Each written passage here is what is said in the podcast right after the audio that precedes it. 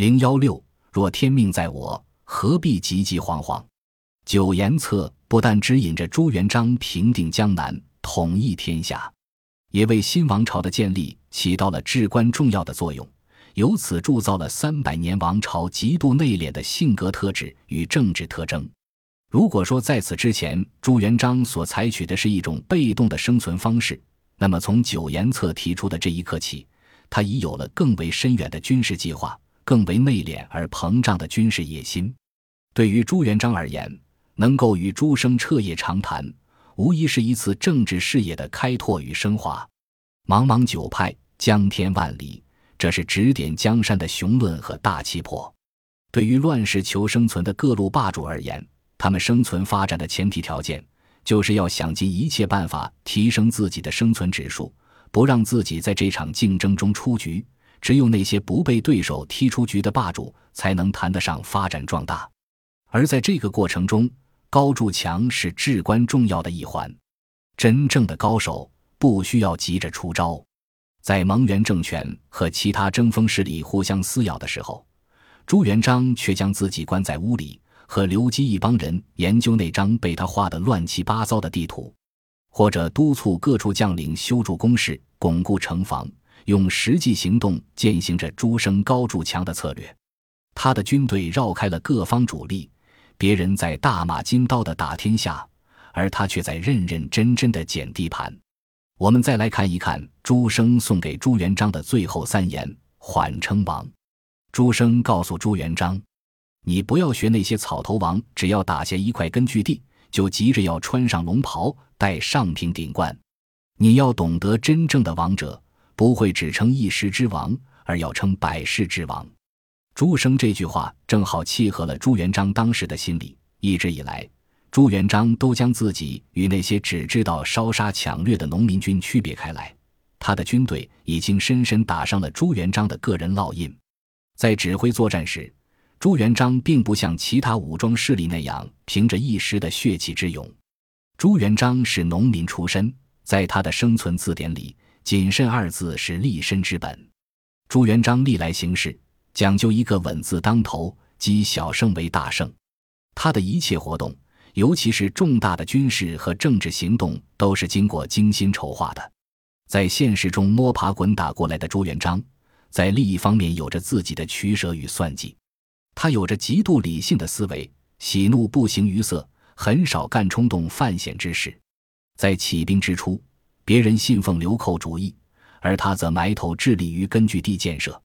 虽然说高筑墙、广积粮、缓称王的九字方针是如是朱生提出来的，殊不知这也是朱元璋的一贯思想，只不过朱生在无意中把准了朱元璋的脉而已。朱元璋经常挂在嘴边的一句话是。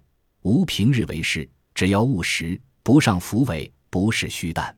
从一个过河小卒到做晋深宫宝座，什么事没经历过，什么人没领教过？朱元璋说，他并不看重那些虚名小利，他所看重的是那些长远的利益。虽然早就有人在称王这件事上劝过他，可他迟迟没有采取行动。在各支反元力量中，他是最后一个称王的，也是笑到最后的那个人。在夺取政权的过程中，朱元璋要直面战场上的三大劲敌，他们分别是陈友谅、张士诚和北元势力。而在与三大劲敌正面交锋中，又包含了若干大小不等的战役。无论是通盘计划还是具体战役，都要做到轻重缓急，一步一步来。上天在不经意间赋予了朱元璋这个社会最底层的农民一副出色的大脑。而朱元璋所经历的艰难困苦，除了赋予他一副结实的身板，也同样给了他一颗勇敢而冷酷的心，给了他异于常人的自控力。就算具备了这些特质，朱元璋也不过是一块值得打磨的生铁而已。要想将这块生铁锻造为一把削铁如泥的宝剑，最后还是离不开战场的淬炼。战场从来都是男人锻金炼骨的大熔炉，古今中外。顶级的男子汉都是在战场上练就的，因为只有战场才能为他们提供生命熔炉所必需的高温和高压。朱元璋从二十五岁投军，仅仅用了四年时间，就成长为一名可以独当一面的地方长官和指挥十万大军的统帅。攻占吉庆，初步实现了天下蓝图中最重要的一步棋。至正二十年，朱元璋决定以应天为中心地带向四面扩张。此时的他想要低调都难以做到。各路诸侯已经将其锁定为前进道路上的生死对手，尤其是居于应天两侧的陈友谅和张士诚。雄踞长江上游的陈友谅占据天时、地利、人和，而下游的张士诚也是实力雄厚。朱元璋中居南京一带，处于东西两大强敌之间，在这两大王牌之间，又岂能容他人酣睡？这时候的朱元璋虽然已经有了一定的实力。但是对于自己到底该往哪个方向去，心里并没有一张清晰的地图。当年为了能够混上一顿饱饭，朱元璋进庙当了一名游方和尚。等到云游四方，回到庙里，本以为可以过上一段安稳的日子，可来以栖身的庙宇又毁于战火，接着又被逼投军郭子兴的帐下，也同样是为了苟且活命。朱元璋想尽一切办法去协调各方关系。只是为了更好的保护自己，搏命厮杀是为了获得军功，以便能够得到提拔。而现在自己已经不是当初那个一顿饱饭就容易满足的朱重八了。虽然朱元璋的手里握有几万人马，却不知道究竟该去向何方，是像那些江湖草寇一样打家劫舍，还是像地方军阀一样占山为王？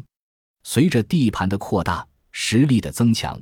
自己的心胸也在一步步放大，眼界一点点扩展，目标渐行渐近，前方有了一个大致的轮廓，天下蓝图正在徐徐展开。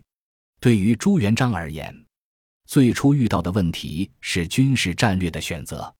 渡江之前，基本上是以自我保全为主，可是等到渡江之后，他的军事策略发生了根本性的转变，由保守性的发展变为进攻性的拓展。在战术的选择上，朱元璋对自己的对手有了更加精准的定位。等到扫平中原各路诸侯，准备剿灭残垣余部的时候，朱元璋却在前进的道路上遇到了一个大难题。这个难题就是下一步自己该往何处去。经过一番权衡，朱元璋决定还是先攻陈友谅，再打张士诚。朱元璋并没有采取贸然行动，而是审时度势。不断缩小包围圈，慢慢将对手绞死，这是一个迂回渐进的策略。对于相对较弱的南方各派势力，则采取攻势，然后集中力量将他们逐一歼灭。在消灭了陈友谅、张士诚等南方主要割据势力以后，朱元璋等于控制了中国最富庶、人口最稠密的地区，军事实力和经济实力得到了大幅度的提升。然后再进行大规模的南征北伐。将目标锁定元大都，在战争的初期，朱元璋并没有形成自己的进攻与防御体系，通常是打到哪里算哪里。等到好不容易占领了一块根据地，却又强敌环伺，无法向外拓展。如果要让那时的朱元璋去和实力强大的对手争夺生存空间，付出的成本与风险要高出许多倍，而且失败的可能性要远远大于成功。作为一个实力偏弱的军事集团，朱元璋无法承受这种激进做法所带来的严重后果。对于他来说，最好的选择就是把自己的市场不断做大，而不能只追求眼前的利益。蒙元朝廷刚开始并没有将朱元璋带领的这支红巾军放在眼里，他们将主要精力都用来对付张士诚、陈友谅这些实力强大的军事集团。这样就给了朱元璋很好的发展机会，他可以避开与元军正面交锋，埋头扩充地盘，大大降低了运营成本。打仗和人事成本均享，地盘大往往并不代表实力强，只有把所有资源集中于一个地方，才能产生局部效应，从而扭转战局。朱元璋在刚刚走上反叛之路时，总是在不断谋划形势，策划战略。当条件不具备的时候，绝不贸然行动，而是不断等待或主动创造条件。等到条件成熟了，才会选择断然出手，将对手彻底解决掉。本集播放完毕，感谢您的收听。喜欢请订阅加关注，主页有更多精彩内容。